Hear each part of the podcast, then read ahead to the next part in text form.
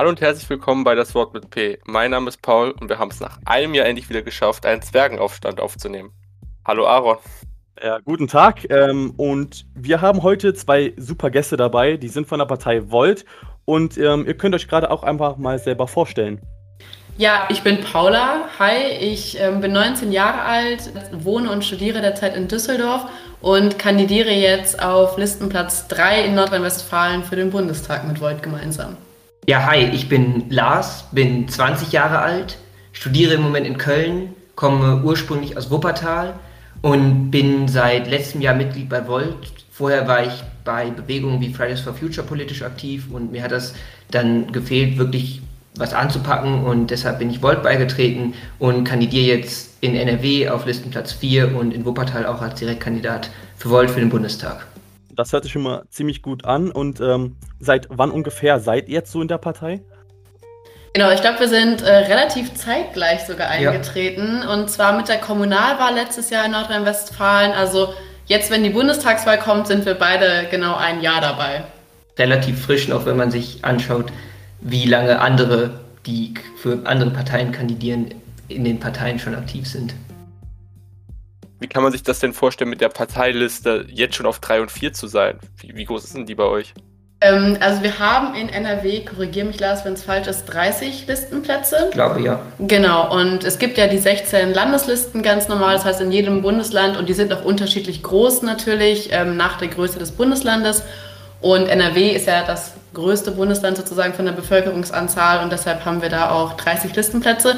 Somit ist 3 und 4 schon ganz gut, würde ich sagen. Relativ weit vorne auf jeden Fall. Und was man dazu wahrscheinlich noch sagen sollte, denn ich merke das, wenn ich mit äh, Freundinnen spreche von mir, viele wissen gar nicht, was das heißt, auf so einer Landesliste zu stehen. Und zwar hat man bei der Bundestagswahl ja zwei Stimmen, Erst- und Zweitstimme. Mit der Erststimme wählt man Direktkandidierende im Wahlkreis, in dem man wohnt. Und mit der Zweitstimme wählt man eine Partei. Und da wählt man die Landesliste in dem Bundesland, in dem man wohnt. Und wir sind halt auf der Landesliste für Volt in NRW.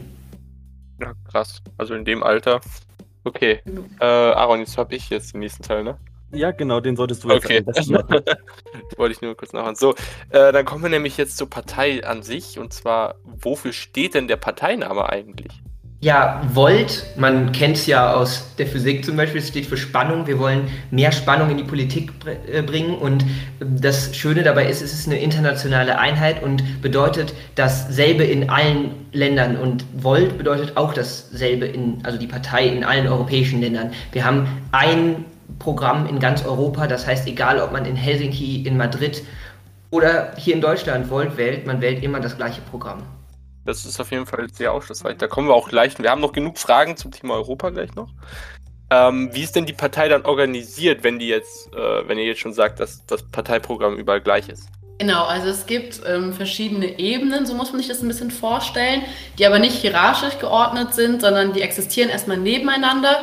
Das ist einmal die europäische Ebene, also wirklich dann, wo alle Menschen aus allen verschiedenen Ländern gemeinsam arbeiten, gemeinsam Standpunkte ausarbeiten, Events organisieren oder ähnliches. Dann gibt es die nationale Ebene, die jetzt halt eben auch bei uns für die Bundestagswahl antritt, Volt Deutschland.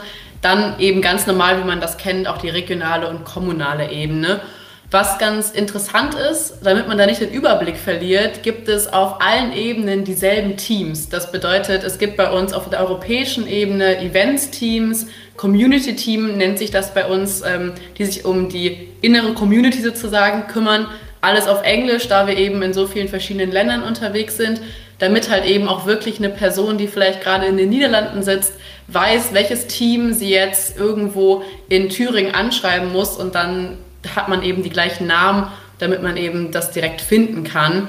Und eine Sache, die bei unserer Organisation auch noch relativ wichtig ist oder die uns auch sehr ja, ausmacht, ist dieser Best Practice Ansatz, da wir eben in allen europäischen Ländern wirklich also aktiv sind und was verändern wollen, sagen wir halt eben, wir gucken, was machen vielleicht unsere ja, Mitmenschen schon in den Niederlanden oder in Estland oder wo auch immer. Also das ist erstmal dasselbe, sag ich mal eben. Also es gibt europäische Events, es gibt deutsche Events, es gibt kommunale Events und regionale Events.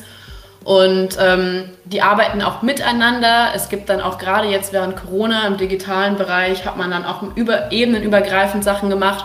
Und was ich meinte mit ähm, gleichgestellt ist sozusagen, dass eine Person jetzt nicht kommunal sich erstmal hocharbeiten muss, dann regional, dann bei uns jetzt deutschlandweit und dann erst auf die europäische Ebene kann, sondern wirklich ähm, jede Person kann schauen, wo ist irgendwie mein Interesse, wo ist mein Schwerpunkt und kann dann eben auch direkt auf der europäischen Ebene mitarbeiten, ohne jetzt zum Beispiel deutschlandweit sich irgendwie erstmal einen Namen gemacht haben zu müssen. Okay, alles klar. Ich finde das halt nur so spannend, weil wir bis jetzt nur Parteien hatten, die halt alle ähnlich aufgebaut waren. Aber jetzt bei Volt Deutschland ist das dann auch erstmal auf Organisationsebene hierarchisch. Also es wird dann wirklich von oben nach unten gemacht. Nein, eigentlich überhaupt nicht. Also es Oh, ist, okay. wenn man, äh, es ist jetzt nicht so, dass das Deutschland Events Team das dem NRW Events Team sagen könnte, ihr habt das und das zu tun, sondern die Teams arbeiten für sich. Es gibt Kooperationen, aber es gibt eben nicht diese strenge Hierarchie wie in anderen Parteien oder in Unternehmen. Dann kommen wir zur politischen Ausrichtung der Partei und äh, also ich habe jetzt irgendwie noch nicht so richtig feststellen können, in welche Richtung es jetzt genau geht bei euch. Wir sehen uns, ordnen uns ungern in dieses Links-Rechts-Spektrum ein, weil man merkt ja auch, das politische Geschehen ist viel komplexer, als dass man es auf eine Achse bringen könnte. Wir beschreiben uns gerne als wissenschaftlich basiert oder evidenzbasiert. Wir wollen ein Europa gemeinsam mit der Wissenschaft aufbauen und die Hauptausrichtung ist gegen den Populismus. Volt hat sich ja auch 2017 gegründet als Gegenpol zu diesem erstarkenden Nationalismus und Populismus in Europa, in verschiedenen Ländern und auch zum Beispiel in den USA, ähm, dass man wieder, also wir denken, Politik muss endlich wieder in der Lage sein zu handeln und sich eben nicht an so Ideologien oder Grabenkämpfen festhalten, was man halt in den letzten Jahren immer weiter verstärkt gesehen hat. Also ja, man hat das auf jeden Fall ziemlich stark gesehen und dass da jetzt ein Gegenpol gebildet wird, ist auf jeden Fall sehr gut. Welche Ziele hat denn dann die Partei? Also, ähm, wenn man jetzt euer Programm so liest, was wären jetzt die obergeordneten Punkte? Genau. Ich würde sagen, diese obergeordneten Punkte ist, dass wir Lösungen mit Europa finden wollen. Dass wir halt sagen, es muss aufhören, dass irgendwie jedes, jeder Mitgliedstaat der EU jetzt irgendwie alleine anfängt, den Klimawandel zu bekämpfen oder ähnliches, sondern wir müssen gemeinsame Lösungen finden für die gemeinsamen Probleme, die wir teilen. Und wir haben ehrlich gesagt auf unserem hier in Europa, in der Europäischen Union, Probleme, die sich so ähneln und ob das jetzt der verstärkte Nationalismus ist, ob das der Klimawandel ist, ähm, könnte man jetzt viele verschiedene Sachen angehen. Und dieses übergeordnete Ziel ist eigentlich, dass wir sagen, hey, wieso machen wir das nicht eigentlich gemeinsam? Wo ist der Sinn, dass wir uns da irgendwie alle im Weg stehen? Wir gehen ja auch gleich nochmal auf die EU ein, mit denen, dass man sich da gegenseitig blockiert und diese ganzen Sachen. Wieso wollen wir das nicht eigentlich gemeinsam machen? Und wir sagen halt eben, das ist am sinnvollsten, das geht am einfachsten, wenn wir eine europäische Republik gründen. Ähm, und da kommen wir ja gleich später nochmal zu. Aber das ist sozusagen dieses Ziel, gemeinsame Lösungen für gemeinsame Probleme durch eine europäische Republik. Ja, so, äh, ich greife jetzt irgendwie so ein bisschen auf Frage 6 vor und äh, weil wir haben ja jetzt schon ziemlich durchge äh, durchgesprochen, was äh, Volt so besonders macht. Also eigentlich äh, eine recht moderne Partei könnte man so sagen. Ja, ähm, genau. Also wir sind die einzig europäisch organisierte Partei wirklich. Also wir sind wirklich die einzige Partei, wo es Volt-Chapter nicht nur in Deutschland, sondern auch in anderen Ländern gibt und eben auch die einzige Partei, die da so ein komplettes europäisches Programm drüber stehen hat. Ähm, und wir sind eine Partei und Bewegung, das ist vielleicht auch noch super interessant zu wissen, was uns so ein bisschen einzigartig macht. Ähm, ich weiß nicht, ob ihr das mitbekommen habt, jetzt die Hörer oder Hörerin. Ähm, wir hatten letztes Jahr zum Beispiel Europe Cares gegründet, ähm, was eben in der Corona-Pandemie angefangen hat, beziehungsweise nochmal sich sehr, sehr, sehr krass verdeutlicht hat, wie schlecht es den Menschen, den geflüchteten Menschen auf den griechischen Inseln ging. Und wir wollten damals eigentlich dann nur, sage ich mal, Masken spenden und haben Masken gesammelt. Und daraus ist dann wirklich ein Riesenprojekt entstanden. Und so versuchen wir immer nicht nur als Partei zu arbeiten und so in diesem langfristigen, komplexen System voranzukommen, sondern eben auch schrittweise Projekte anzubieten und eben wirklich aktiv und schnell ähm, ja, Hilfe geben zu können und gestalten zu können und somit ähm, Fortschritt zu bringen. Sehr löblich. Ich merke gerade, wie Frage 5 so gar nicht da reinpasst in den, in den Ablauf, aber welche Zielgruppe möchte denn die Partei dann ansprechen? Also wir beschreiben das immer ganz gern als Generation Europa. Und das ist nicht eine altersmäßige Generation, sondern das können alle Menschen, unabhängig von Alter, Herkunft, Sexualität oder Geschlecht sein, die sich für eine ja, funktionierende, tolerante und stabile Zukunft mit der EU einsetzen möchten. Und das können die sein, die die Nachwirkungen des Zweiten Weltkriegs mitbekommen haben und gemerkt haben, was für eine Stabilität in den letzten äh, 70 Jahren dieses europäische Zusammenhalt gebracht hat hier und das, wie es möglich ist und war, hier in Frieden und Sicherheit und aber auch Diversität zu leben. Und diese Menschen beschreiben wir als Generation Europa und alle, die sich diesem Ziel verschreiben, die möchten wir als Partei gerne ansprechen und abholen. Welche Großpartei käme dann eurer jetzt am nächsten dann, wenn wir jetzt schon ges äh, gesagt haben, als Volt bricht man ein bisschen so aus diesem klassischen Parteischema aus? Ja, genau das ist der Punkt. Und ich merke das in ganz, ganz vielen Gesprächen, die wir auf der Straße führen und auch mit anderen Menschen, dass sich viele, viele Leute nicht mehr von den nationalen, von den etablierten Parteien abgeholt fühlen. Und deshalb hat sich ja auch Volt gegründet, um als gutes Beispiel voranzugehen, wie man diese neue Politik eben auch umsetzen kann. Also nicht nur, dass man immer sagt, das läuft nicht so gut und hier könnte man äh, das anders machen, sondern dass man wirklich sagt, wir bieten eine neue Möglichkeit an, um das, um selbst als gutes Beispiel voranzugehen. Und wenn ich jetzt einfach fragen dürfte, ähm, wenn ihr jetzt spontan was geben, also eine Antwort geben müsstet, welche Partei wäre denn wirklich am nächsten dran? Oder gibt es ähm, da jetzt nichts wirklich? Ich glaube, das kann man tatsächlich so einfach gar nicht sagen. Es gibt viele Parteien im demokratischen Spektrum, ähm, denen wir ähneln oder wo wir Positionen haben, die die auch haben. Das kann jetzt also, ehrlich gesagt, ihr werdet wahrscheinlich Positionen finden, wo man eher sagen würde, oh, das ähnelt vielleicht eher der FDP, aber auch das ähnelt eher den Grünen oder der SPD. Ähm, prinzipiell würde ich sagen, kann man da Sachen finden, eben von Parteien, die demokratischer Natur sind und die halt eben sagen, wir wollen vorankommen, wir wollen Fortschritt. Und da kann man ja auch ganz ehrlich sagen, das ist bei sehr vielen Parteien ja so, dass sich da manche Dinge überschneiden. Und deshalb schätzen wir mal, da findet man da auf jeden Fall was im Wahlprogramm, was man schon mal woanders gesehen hat. Okay, alles klar. Und dann jetzt zum Schluss äh, über die Partei an sich. Gibt es Punkte, die ihr an der Partei ändern wollen würdet oder findet ihr die jetzt so perfekt?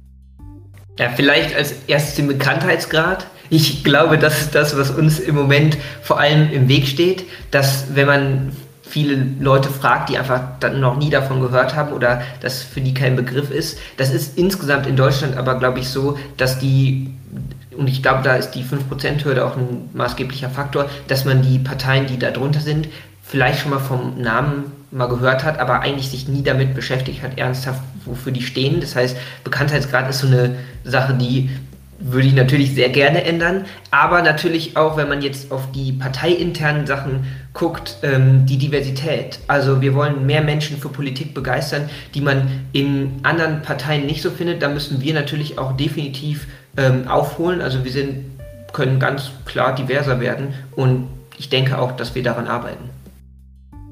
Ja gut, vor, wobei das ja beides jeweils nur ein Prozess ist, den man ja jetzt weiterführen muss. Also genau, aber es sind definitiv Punkte, die wir ändern würden.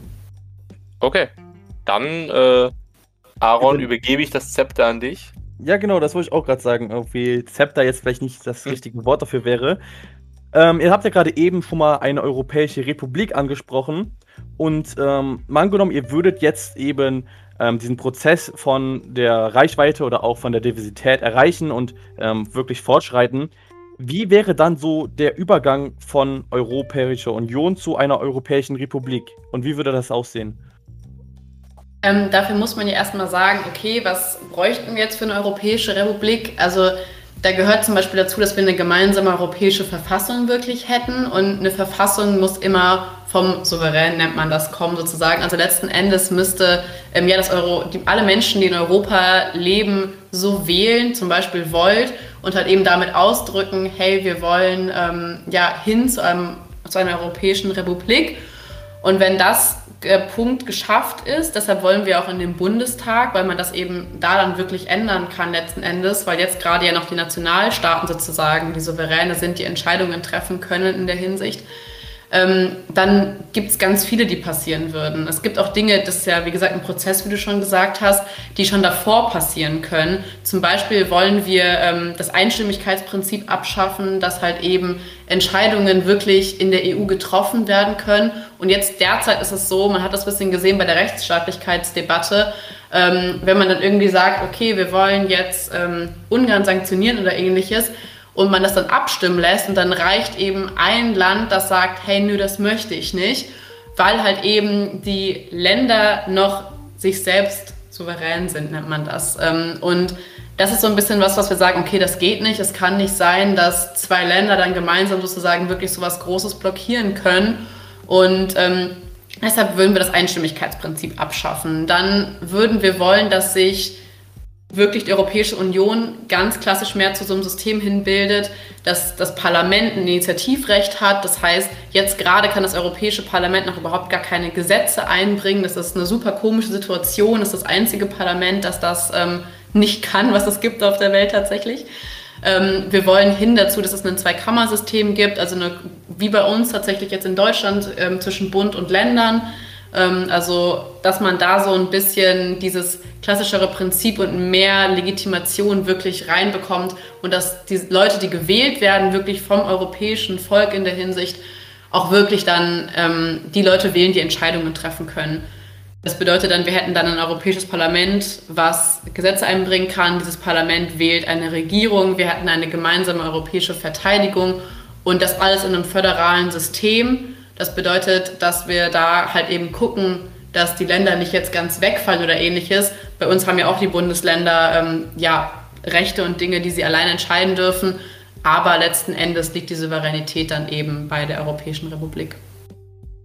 Ja, und genau das passt dann jetzt auch gerade zu meiner nächsten Frage. Und dann wäre halt eben, ähm, welche Rolle spielen dann eben noch die jetzt existenten äh, Ländergrenzen und die Regierungen?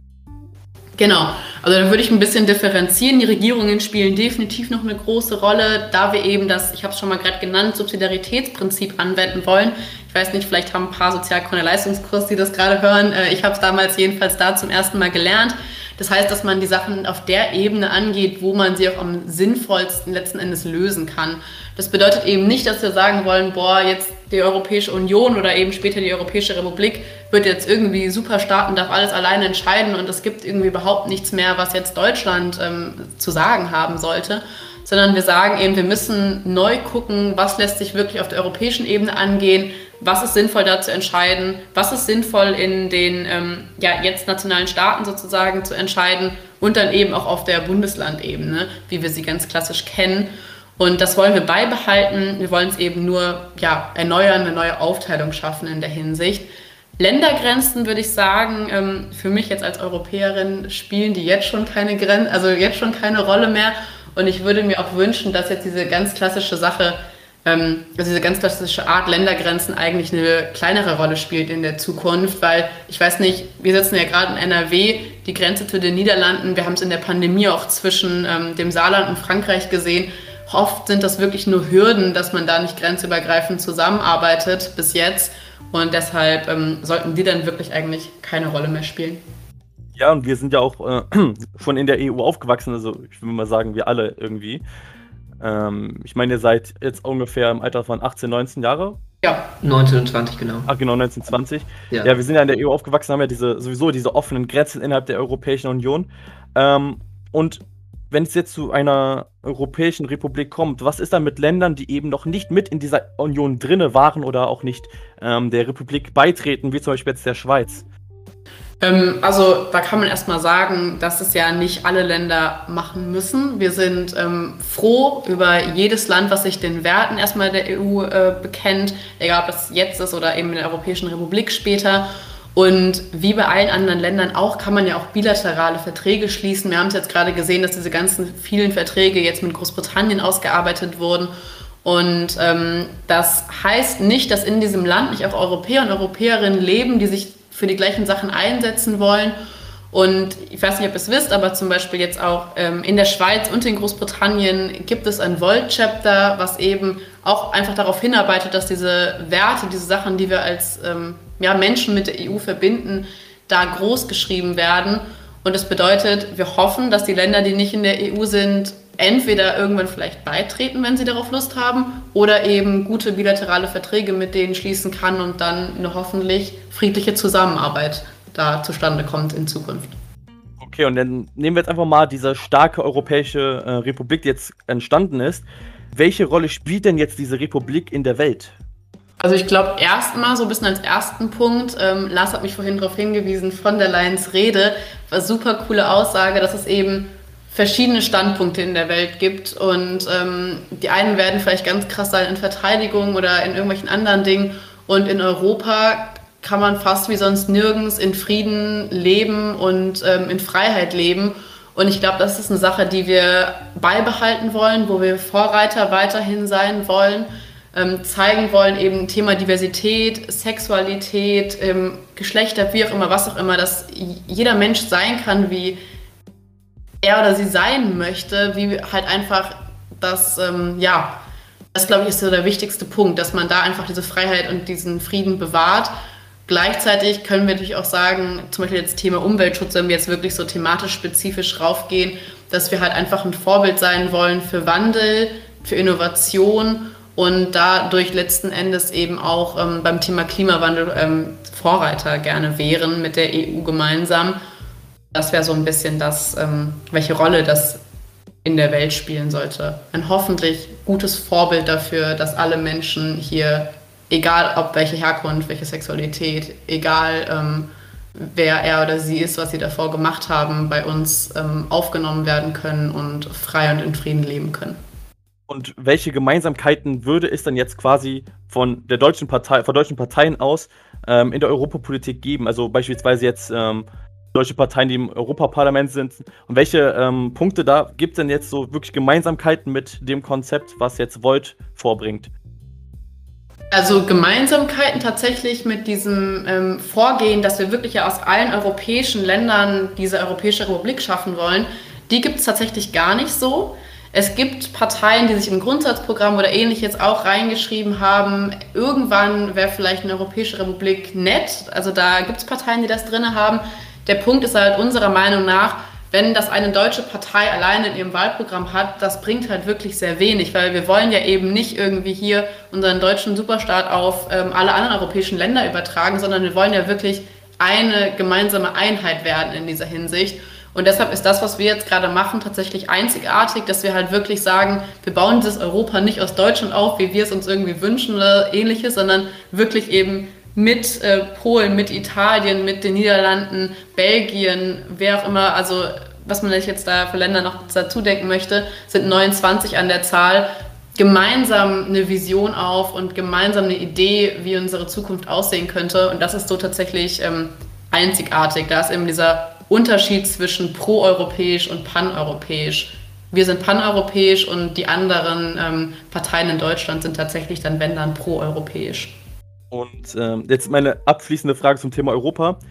Was gefällt euch am aktuellen Europa oder in der Europäischen Union meinetwegen auch und was gefällt euch eher nicht? Ähm, ich würde sagen, tatsächlich an Europa gefällt mir als Einzelperson, dass ich frei reisen kann, dass ich mir aussuchen kann, hey, wo möchte ich studieren, wo möchte ich leben, wo möchte ich vielleicht später arbeiten. Das sind Freiheiten, die man ähm, so vielleicht auch gar nicht erstmal wahrnimmt, wenn man jetzt hier halt die ganze Zeit aufwächst. Diese europäische Identität, irgendwie, irgendwie haben wir sie ja alle, aber man, man sieht sie halt nie so als erstes, wenn man sich irgendwie anguckt, weil erstmal ist das Bundesland, in dem man wohnt, dann das Land und dann erst kommt diese europäische Ebene, sage ich mal so. Und das sind positive Dinge, würde ich sagen. Das ähm, negative Dinge ist eben, dass wir jetzt sehen in vielen Ländern, dass Populismus größer wird, dass Nationalismus größer wird, dass Menschenrechte eingeschränkt werden. Und da muss man halt eben ganz klar sagen, damit wir dagegen eben vorgehen, müssen wir die EU reformieren, weil so wie sie jetzt gerade ist, funktioniert sie nicht. Also ist sie nicht handlungsfähig in dieser Hinsicht, kann sie auch eben gar nicht sein, weil sie dafür gar nicht die, ähm, jetzt darf sie jetzt gerade gar nicht nach den Dingen, für die sie vorgesehen ist. Und das würde ich sagen, ist negativ und daran müssen wir arbeiten. Gut, danke für äh, den Punkt Europa. Dann gebe ich jetzt wieder weiter zurück an Paul, der macht dann weiter mit der Bildung. Ja, wir haben ja jetzt ähm, schon viel rausgehört, dass ihr gerne mit allen gemeinsam am besten Lösungen findet. Und ähm, da wollte ich jetzt auch fragen, ist ein einheitliches Schulsystem machbar mit allen gemeinsam? Genau, ähm, meine, ich gebe gleich an Lars weiter, meine letzte Frage. Ähm, also deutschlandweit erstmal steht das bei uns so drinne im ähm, Bundestagswahlprogramm. Dafür müssen wir aber definitiv sagen, wir müssen dem Bund auch mehr Entscheidungskräfte geben. Also jetzt gerade ist es ja wirklich, ob ich in Bayern mein Abitur mache, irgendwie NRW, sonst wo, das sind Unterschiede. Und wechseln während meiner Schulzeit zwischen Bundesländern ist ja sowieso Drama, sage ich jetzt mal so in der Hinsicht.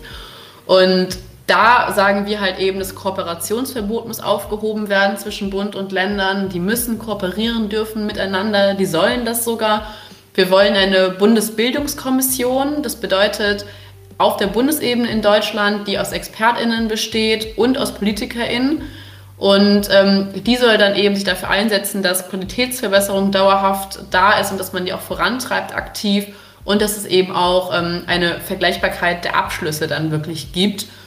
Auch hier nutzen wir das Subsidiaritätsprinzip. Das heißt nicht, der Bund darf alles allein entscheiden, sondern eben nur diese Vergleichbarkeit soll dadurch ein bisschen geschaff, geschaffen werden. Und tatsächlich ist sogar ein endgültiges Ziel, was in unserem Wahlprogramm steht, eine europäische Vergleichbarkeit der Abschlüsse.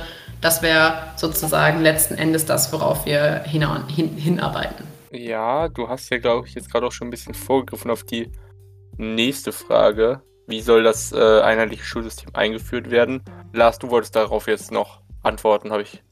Ja, genau. Ich würde mich da kurz fassen und Paula anschließen. Also natürlich brauchen, braucht es einen eigentlich kompletten Neustart, sowohl inhaltlich als auch systematisch in diesem Bildungssystem, um zu dem einheitlichen Schulsystem, was wir anstreben, hinzukommen. Und zwar muss man natürlich schauen, wir sind jetzt in einem Bundestagswahlkampf, das heißt, wir fordern jetzt Sachen für Deutschland, ziehen natürlich als Volt immer die europäische Perspektive in Betracht, aber wenn wir in den Bundestag kommen, können wir natürlich erstmal vor allem auf deutscher Ebene was verändern. Und natürlich muss da, wie Paula das gesagt hat, als erstes diese Bund-Länder-Kooperation äh, besser und als allererstes umgesetzt werden.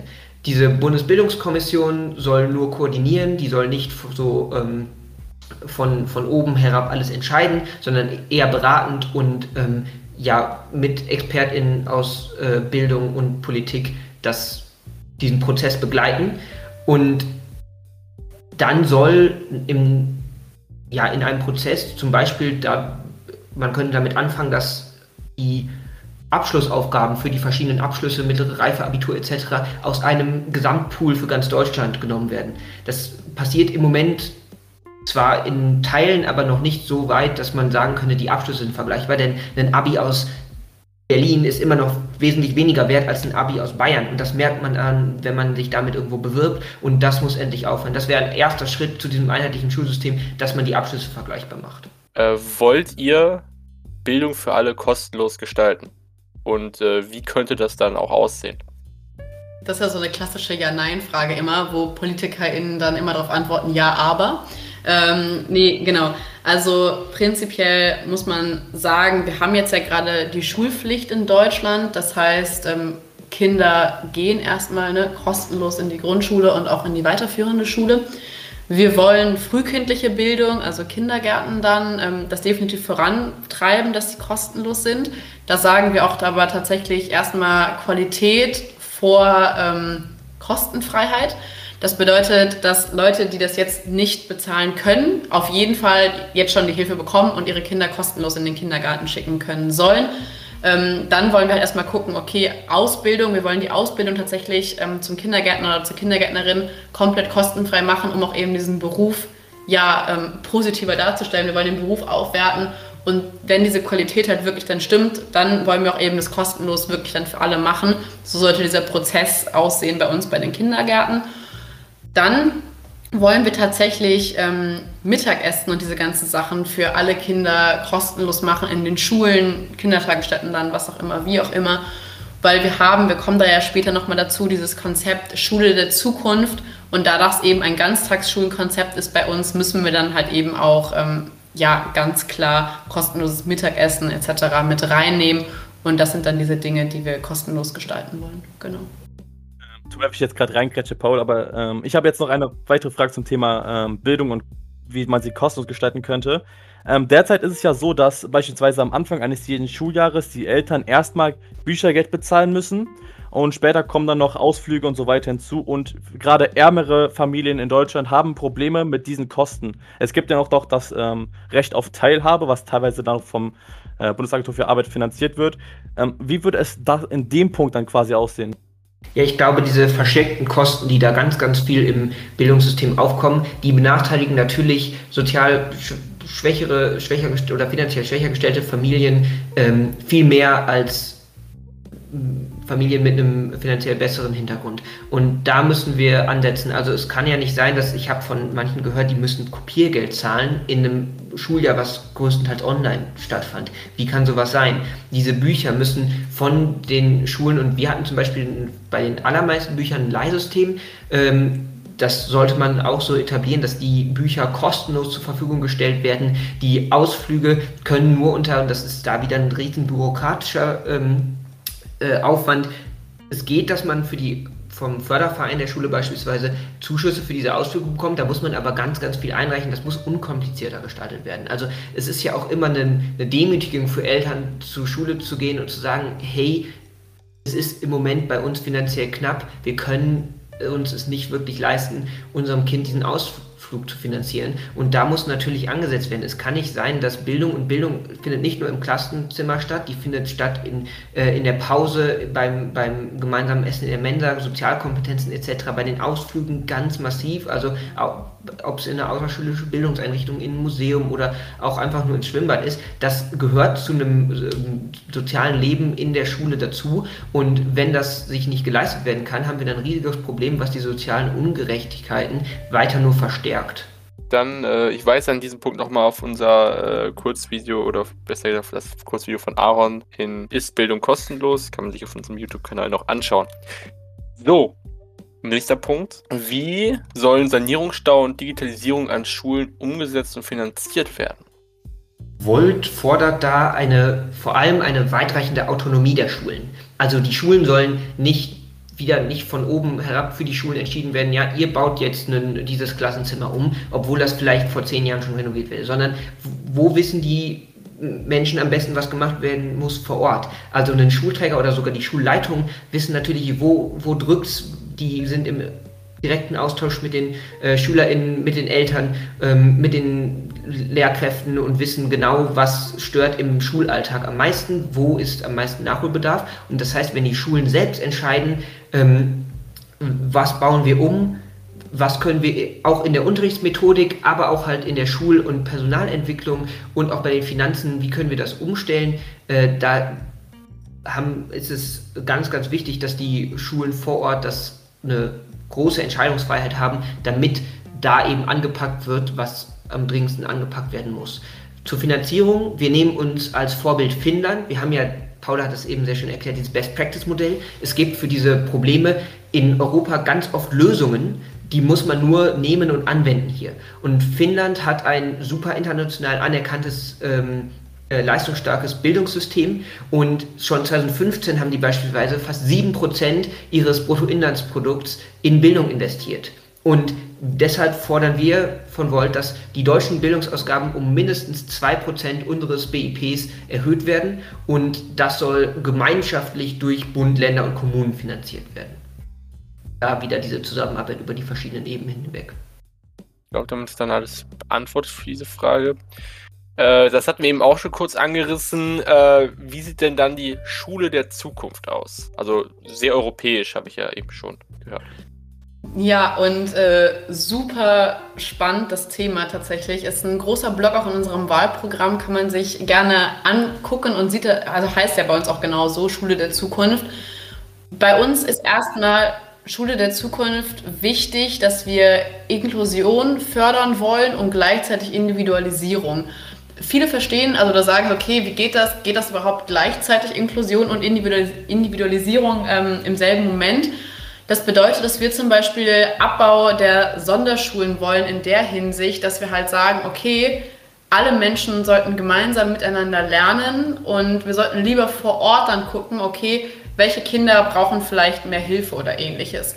Und dafür gibt es auch gute Best-Practice-Ansätze. Ähm, es gibt zum Beispiel die Möglichkeiten, wirklich pädagogisches Personal nochmal extra für jedes Kind ähm, ja, zu haben. Es gibt europäische Länder, die machen das so. Das ist eine super krasse Sache und so kann man dann wirklich auch fördern, dass vielleicht Kinder, die langsamer lernen, die mehr Hilfe brauchen oder ähnliches, ähm, trotzdem in diesem gemeinschaftlichen Umfeld aufwachsen.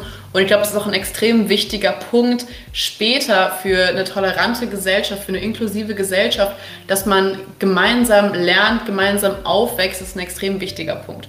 Gleichzeitig wollen wir Individualisierung. Das bedeutet, dass unser Schulsystem nicht mehr so krass an Frontalunterricht gebunden sein soll oder ähnliches. Wir wollen, dass Schüler und Schülerinnen mehr entscheiden können, was interessiert mich wirklich, wo will ich reingehen, wo will ich vielleicht mich auch spezialisieren.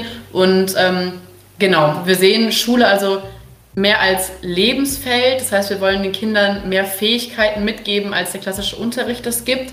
Wir brauchen eine Mischung aus Kreativität, Bewerb, also Bewegung und kognitiv fordernden Fächern.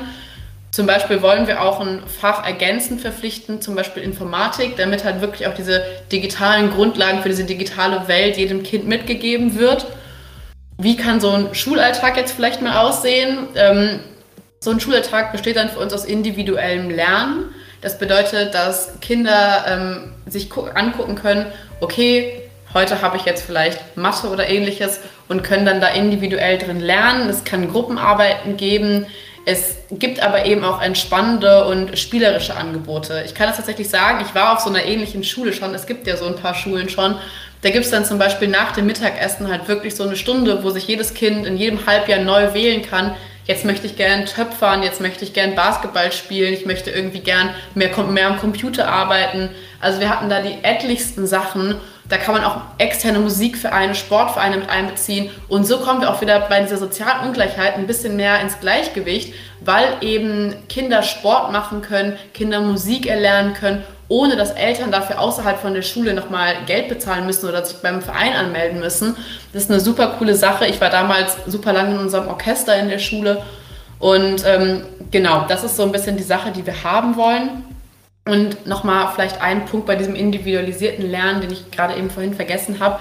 Wir wollen so ein bisschen das aufheben, dass man diese Klasse hat und dass man irgendwie von der fünften bis zur zwölften, und wenn man dann in Mathe super gut ist, dann muss man irgendwie überspringen für alle Fächer direkt gleich, sondern wir wollen das schaffen, dass man eher in Gruppen lernen, also schon diese Gruppen hat, dass Kinder eine Gruppe haben, aber dass man dann, okay, gucken kann, in Mathe bin ich vielleicht schon auf Level 3, aber in Deutsch erst auf Level 2 und dass man so ein bisschen individueller lernen kann.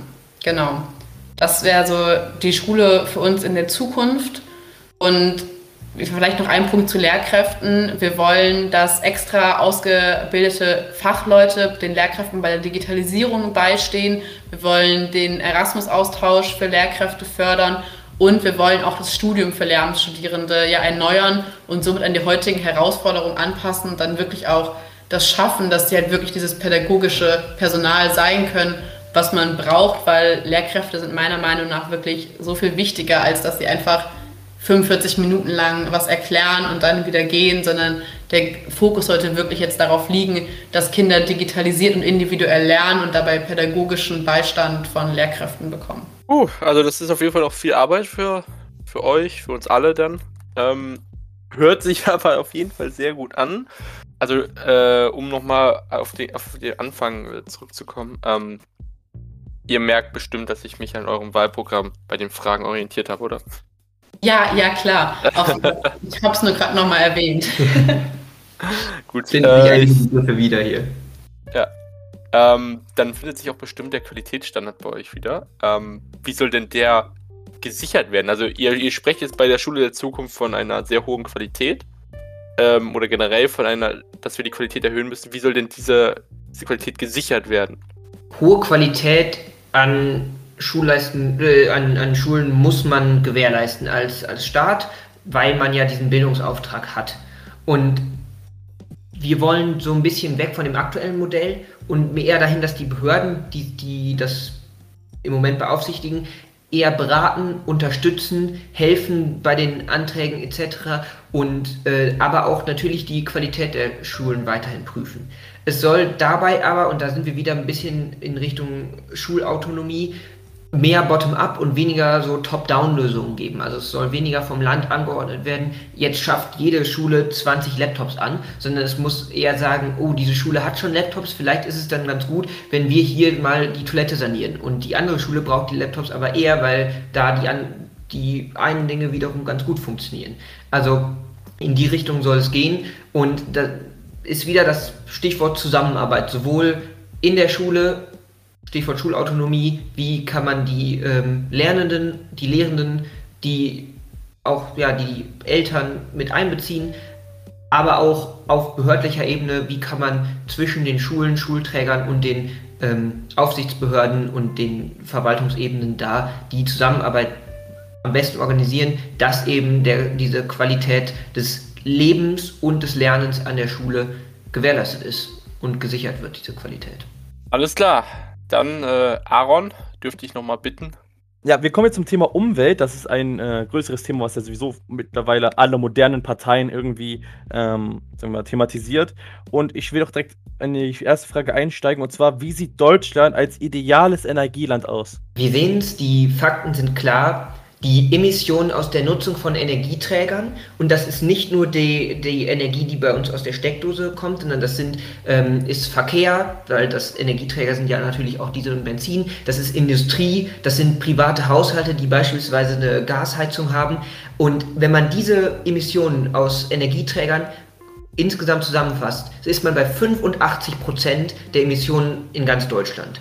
Das heißt, wir müssen genau da anpacken. Denn wenn wir zu Netto Null wollen, so schnell wie möglich, und das ist, glaube ich, unser aller Ziel, Klimaneutralität, dann müssen wir A, zu möglichst, äh, möglichst schnell zu 100% erneuerbaren Energien.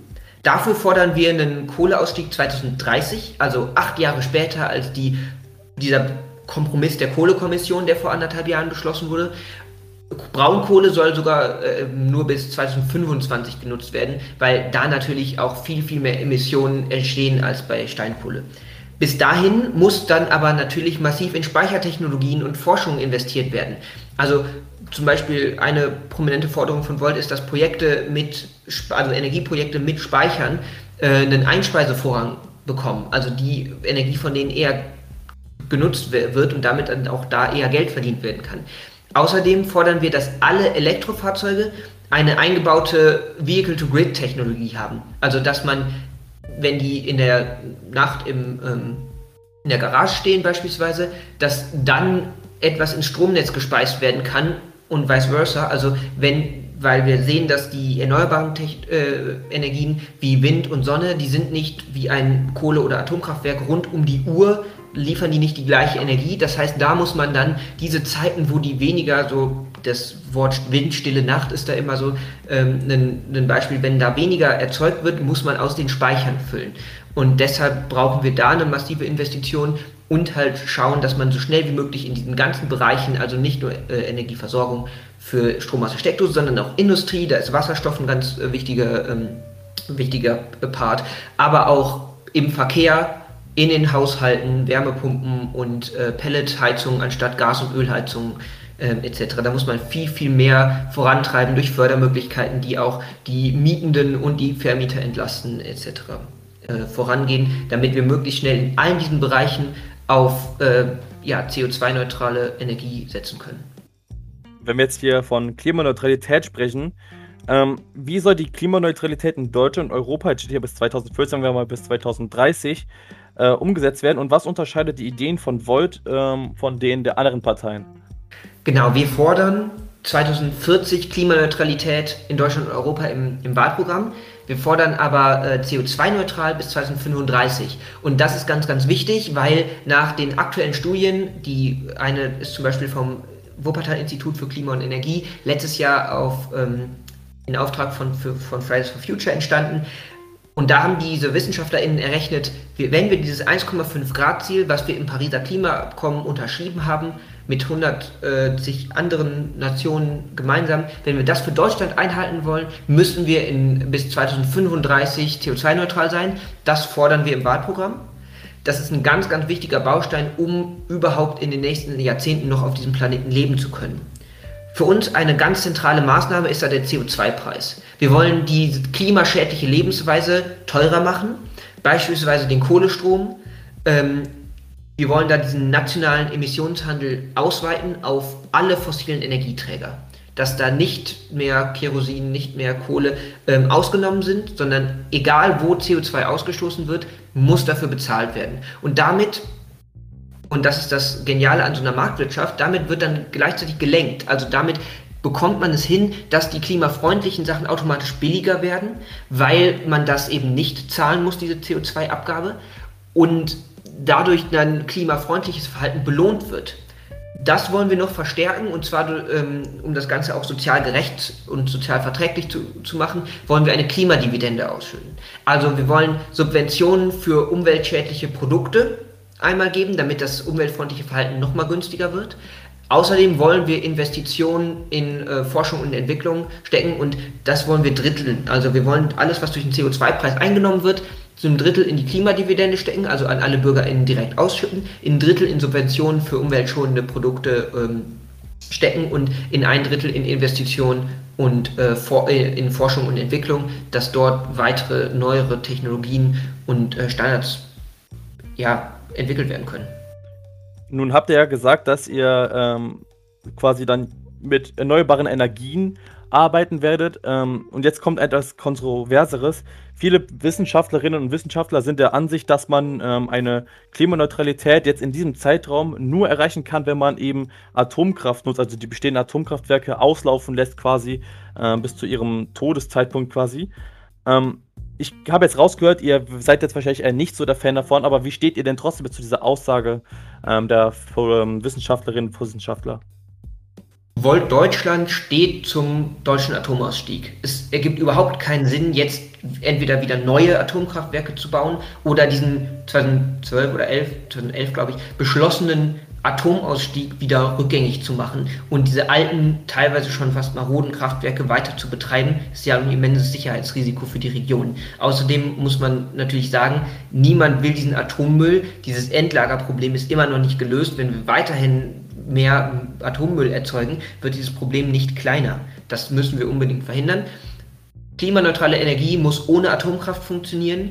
Wir als Gold haben einen Plan, wie das gehen kann bis 2050 35 bis 2030 eigentlich ähm, komplett klimaneutral Deutschland mit Energie zu versorgen, da spielt Atomkraft keine Rolle für uns. Und ähm, Klimaneutralität, also unser Fragenkatalog ist schon etwas älter. Wir hatten den jetzt vor gut einem Monat rausgemacht. Und jetzt habe ich äh, vor zwei Wochen einen Artikel gelesen, in welchem steht, ähm, dass Klimaneutralität nicht mehr ausreiche. Man bräuchte jetzt quasi etwas, um das Klima wieder gut zu machen, indem man zum Beispiel viel mehr Bäume pflanzt. Ähm, Gibt es auch ein Wahlprogramm von Volt etwas, was diesen Punkt irgendwie aufgabelt? Ich, ich, hoffe, man will viel mehr Bäume pflanzen und nicht fällen.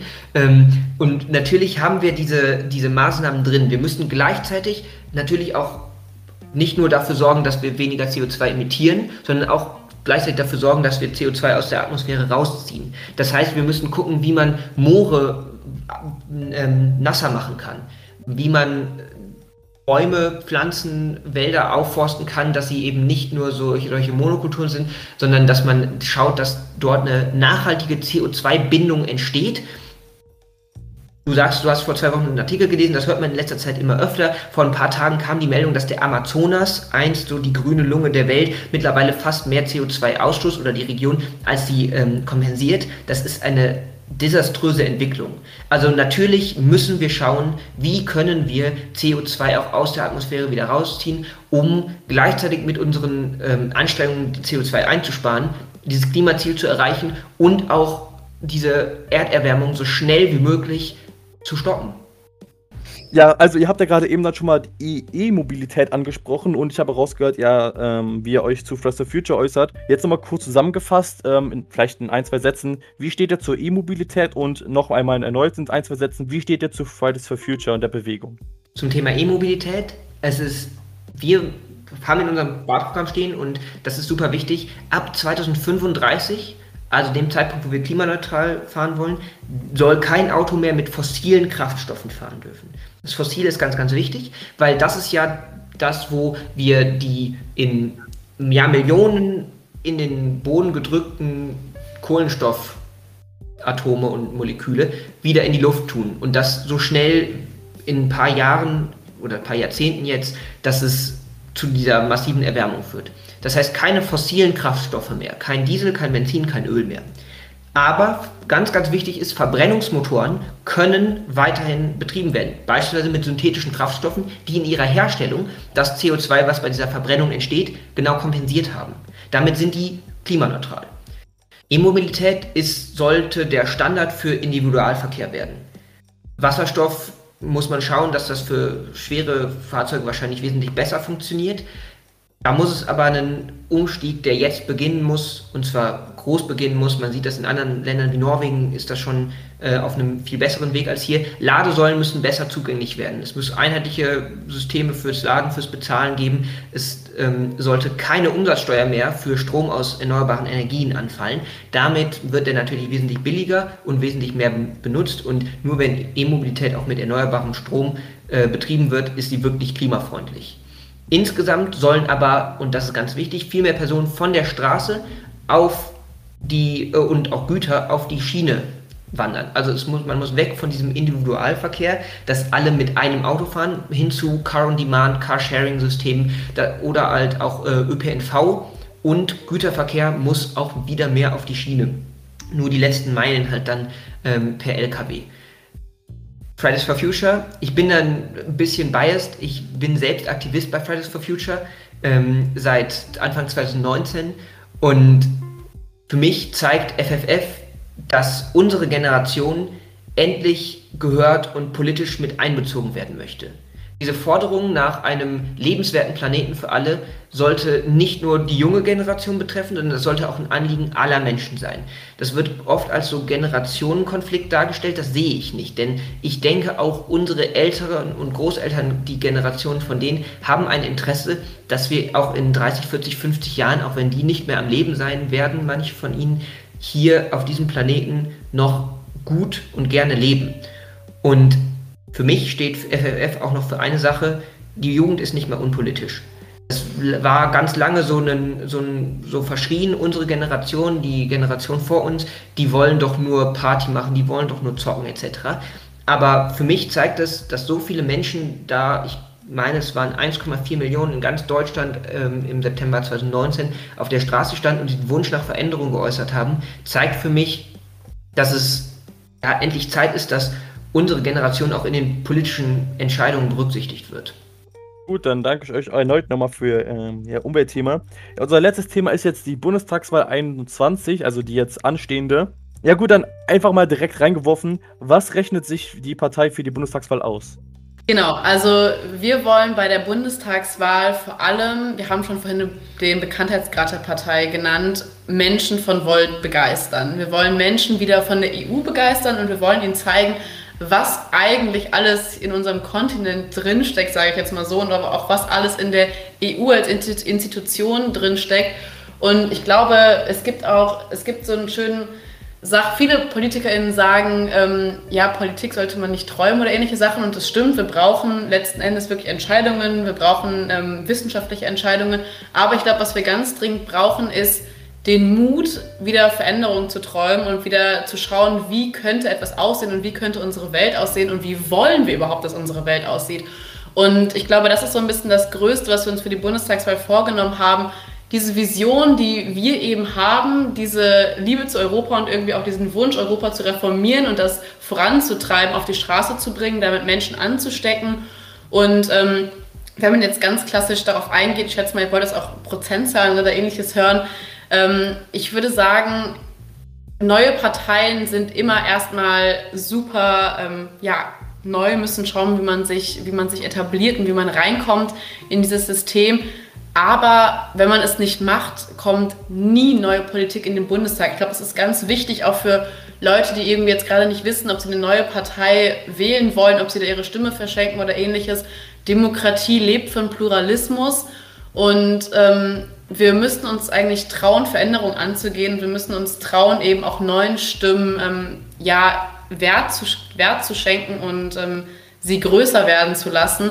Und ich glaube, das ist eine Herausforderung natürlich, die mit der 5%-Hürde jetzt sehr groß ist, aber es kommen ja noch weitere Wahlen auf uns zu. Wir hatten ja auch schon Wahlen, die wir gut gemeistert haben und deshalb ähm, sehen wir dem Ganzen sehr positiv entgegen. Gut, und ähm, angenommen, es kommt jetzt dazu, dass ihr ähm, die Chance habt, würdet ihr regieren, ja oder nein? Es ist wichtig, Regierungsverantwortung zu übernehmen und ich denke, wenn man zu einer Wahl antritt, muss man auf jeden Fall damit rechnen, dass es zu so einer Situation kommt. Also von vornherein sowas auszuschließen, dann sollte man, glaube ich, erst gar nicht antreten. Bei der Bundestagswahl ist das natürlich für uns ziemlich hochgegriffen, aber wir sehen ja in Kommunen und Städten, dass das super klappt, wenn Volt in Verantwortung kommt. In Köln letztes Jahr mit der Kommunalwahl 5% bekommen, sitzt jetzt in der, in der Stadtregierung und macht da echt coole Projekte. Oder auch in Darmstadt, wo wir, ich glaube, an die 7% sogar bekommen haben dieses Jahr bei der Kommunalwahl, ist gerade auch der Koalitionsvertrag fertig geworden und regiert Volt erfolgreich mit. Und ähm, jetzt eine ziemlich interessante Frage, wie ich finde. Wer wäre denn ein möglicher Koalitionspartner? Da hatten wir ja schon vorhin ähm, dieses Thema Hauptsache demokratisches Spektrum in der Hinsicht. Ähm, ich würde sagen, da wir eben aus diesem Rechts-Links-Spektrum so ein bisschen rausgehen, sagen wir ganz klar, ähm, es gibt viele Parteien, mit denen wir koalieren würden. Sie müssen demokratisch sein, sie müssen äh, die, unseren Grundsätzen entsprechen. Da haben wir auch Unvereinbarkeitsbeschlüsse ähm, mit unserer Partei verabschiedet. Das bedeutet zum Beispiel, wir würden nicht mit der AfD koalieren oder auch nicht mit linksextrem eingestuften ähm, Bündnissen.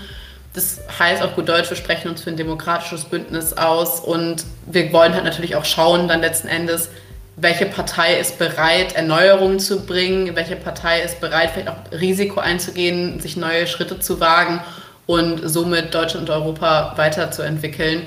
Und das wäre so ein bisschen die Messlatte, die wir dann hätten für unsere Koalitionspartner ähm, ja, dann hätten wir auch dieses Thema abgehakt und äh, wie ihr seht, unser Katalog ist jetzt leer, doch Paul hat noch ein paar Fragen. Äh, wir haben auf unserem Instagram-Account gefragt, was man denn ähm, Vertretern von der Partei Volt fragen könnte. Und ich begebe jetzt einfach mal direkt an Paul und äh, ja, viel Spaß. Ja. Ähm, ich wollte vorher nochmal sagen, ich, ich, war mir gerade nicht sicher, ob Volt auch in Siegburg angetreten ist und nein, sind sie nicht. Ähm, Fand ich jetzt ein bisschen schade. Ich hatte eigentlich gehofft, da noch ein paar Wahlergebnisse rausholen zu können. Wir, wir sind leider in äh, NRW letztes Jahr zur Kommunalwahl nicht flächendeckend angetreten, weil wir noch nicht überall Teams etabliert haben. In den großen Städten relativ viel, in den Kreisen ähm, ist es so von Ort zu Ort unterschiedlich. Hm, ich würde aber auch an die HörerInnen appellieren, wenn ihr Lust habt und es Wort bei euch noch nicht gibt, meldet euch bei uns. Wir äh, sind immer daran interessiert, Volt in die Breite zu bringen. Und ich habe das selbst erlebt hier in Wuppertal.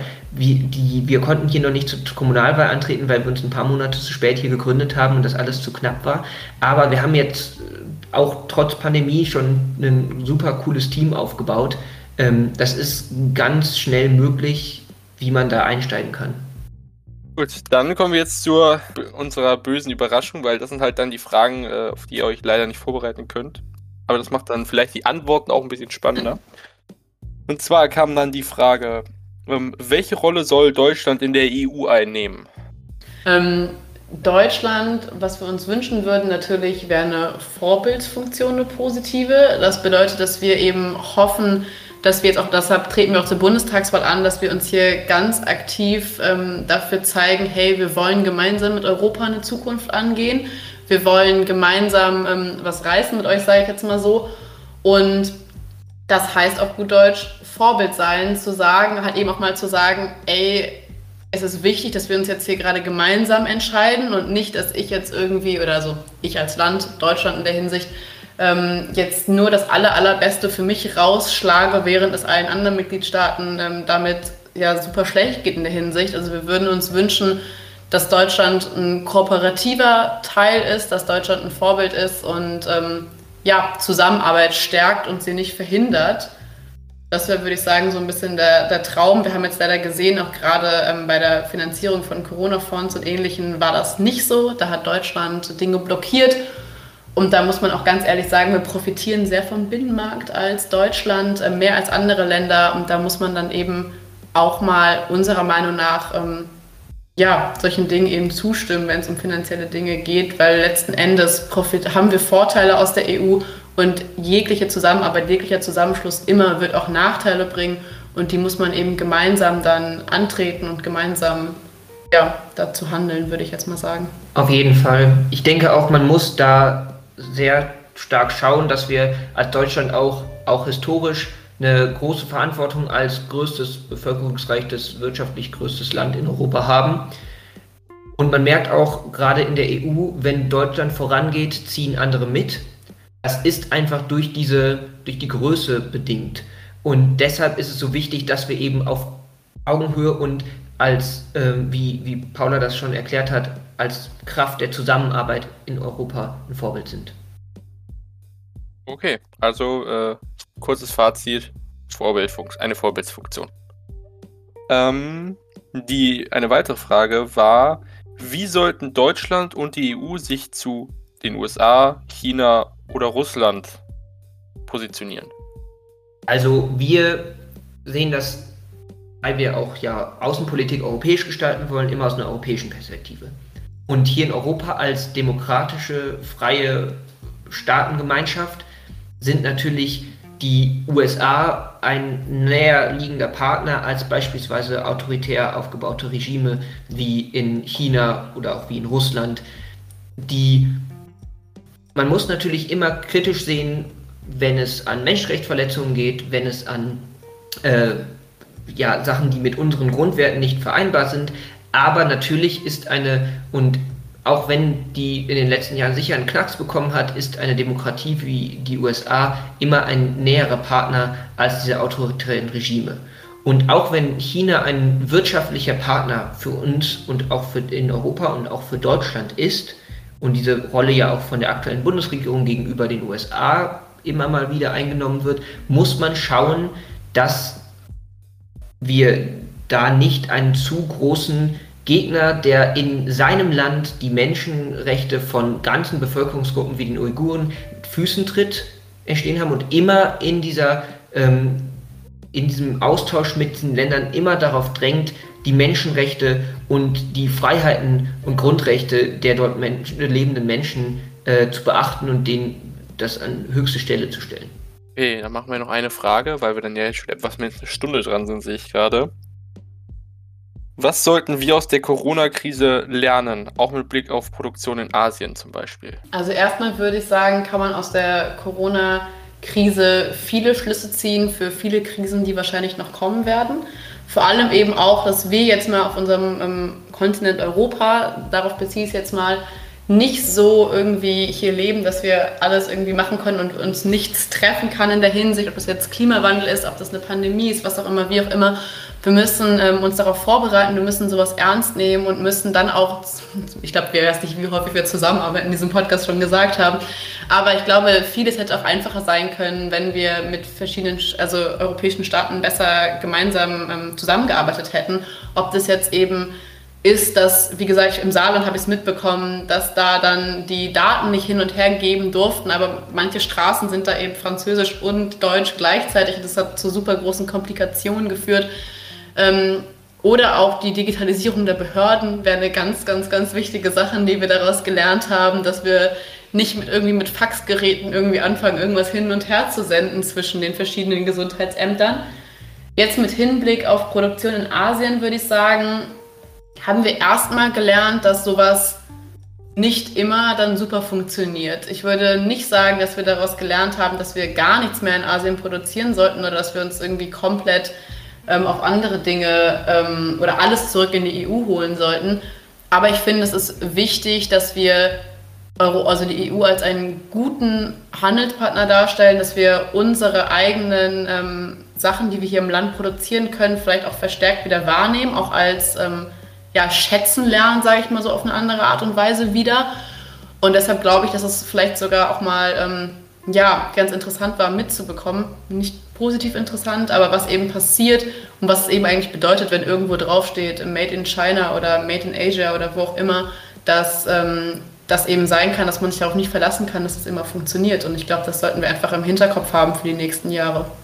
Alles klar, dann äh, beenden wir die Fragen. Äh, jetzt schon mal Dankeschön an euch beiden, an euch beide, so, dass ihr euch die Zeit genommen habt. Ja, danke, danke für euch für die Einladung. Genau, danke, äh, war mega cool und äh, ist immer schön, wenn man, wenn man Volt vorstellen darf und irgendwie auch unsere Position. Ja, äh, je nachdem, wie erfolgreich die Bundestagswahl für euch wird, dann laden wir euch einfach nochmal ein. Gerne. Und so, so, so als Reaktion vielleicht darauf, auf das Ergebnis auch. Ja, super gerne. Perfekt, das, das, dann haben wir schon mal ein, ein weiteres Interview fix gemacht. Ja, äh, Aaron, machst du heute das Ende? Liebend gern. Ja, Leute, ich hoffe, euch hat es gefallen mit äh, unserer neuen Folge des Zwergenaufstandes. Wenn euch voll interessiert, dann guckt doch gerne meine Videobeschreibung oder auch in die allgemeine Podcast-Beschreibung. Dort findet ihr einen Link zu ihrer Website und ich verlinke auch einfach mal den Account von Paula und Lars, wenn sie nichts dagegen haben. Gerne. Na klar. Okay, gut. gut, und ansonsten würde ich euch äh, darum bitten, nächste Woche zu unserem äh, Wochenrückblick wiederzukommen. Und bis dahin auf jeden Fall eine angenehme Woche und tschüss. Ciao.